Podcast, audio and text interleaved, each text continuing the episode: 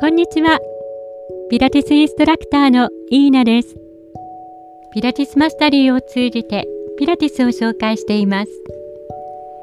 自分の体を知ろうシリーズ第13回目の今日は、コアマッスルの中でのアウターマッスルについてお話しします。アウターマッスルはインナーマッスルに比べてはるかに長く大きい筋肉です。インナーマッスルとともに骨盤をニュートラルポジションに保ったりやや後屈のインプリントの位置を作ったりと関節を大きく動かす働きをします。では一つ一つのアウターマッスルについて見ていきましょう。コアのアウターマッスルの一つ目は腹直筋です。お腹の壁の筋肉で中部肋骨5番から7番と胸骨に始まり恥骨までまっすぐ垂直に走っています。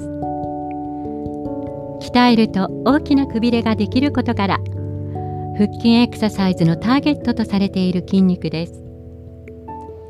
脊柱を前に曲げたり骨盤を後ろに回したりといった機能を持っています。脊髄神経7番から12番によってコントロールされています。2つ目は外腹斜筋です。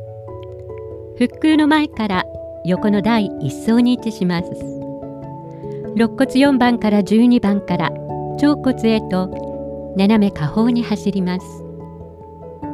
前から見た場合左右の外腹斜筋が V 字を描いている。お腹で最も大きな筋肉です。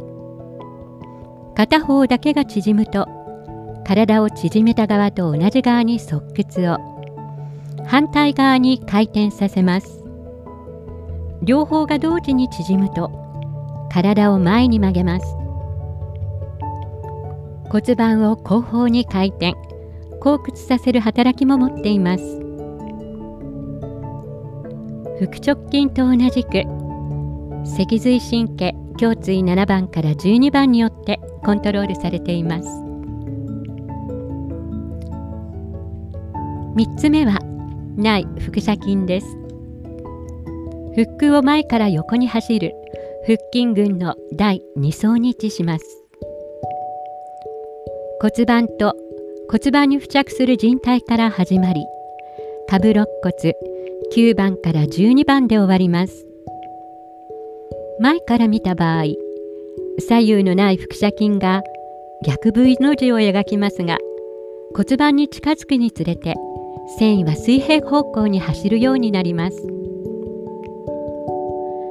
片方だけが縮むと体を縮めた側と同じ側に側屈と回旋をさせます。両方が同時に縮むと体を反らせます。骨盤を後方に回転させる働きも持っています。脊髄神経胸椎8番から12番腰椎1番によってコントロールされています。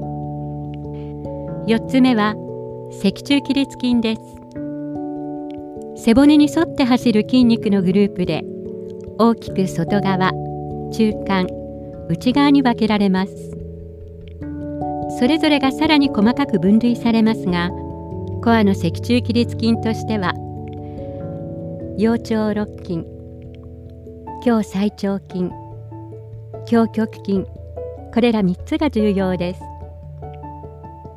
この中でも腰腸肋筋は背骨にはつかず肋骨から骨盤までを一気にジャンプしています。主な機能は体を反らす進展することです。腰腸肋筋今日最腸筋は体を側屈させる働きもあります。腹直筋同様にオーバートレーニングになることが多く腰の骨腰椎が反りすぎたり骨盤が前に倒れたりなどの原因となることがあります。脊柱起立筋を使いすぎるとインナーマッスルである多裂筋や脊髄分節筋の働きが弱まってくるとも言われています。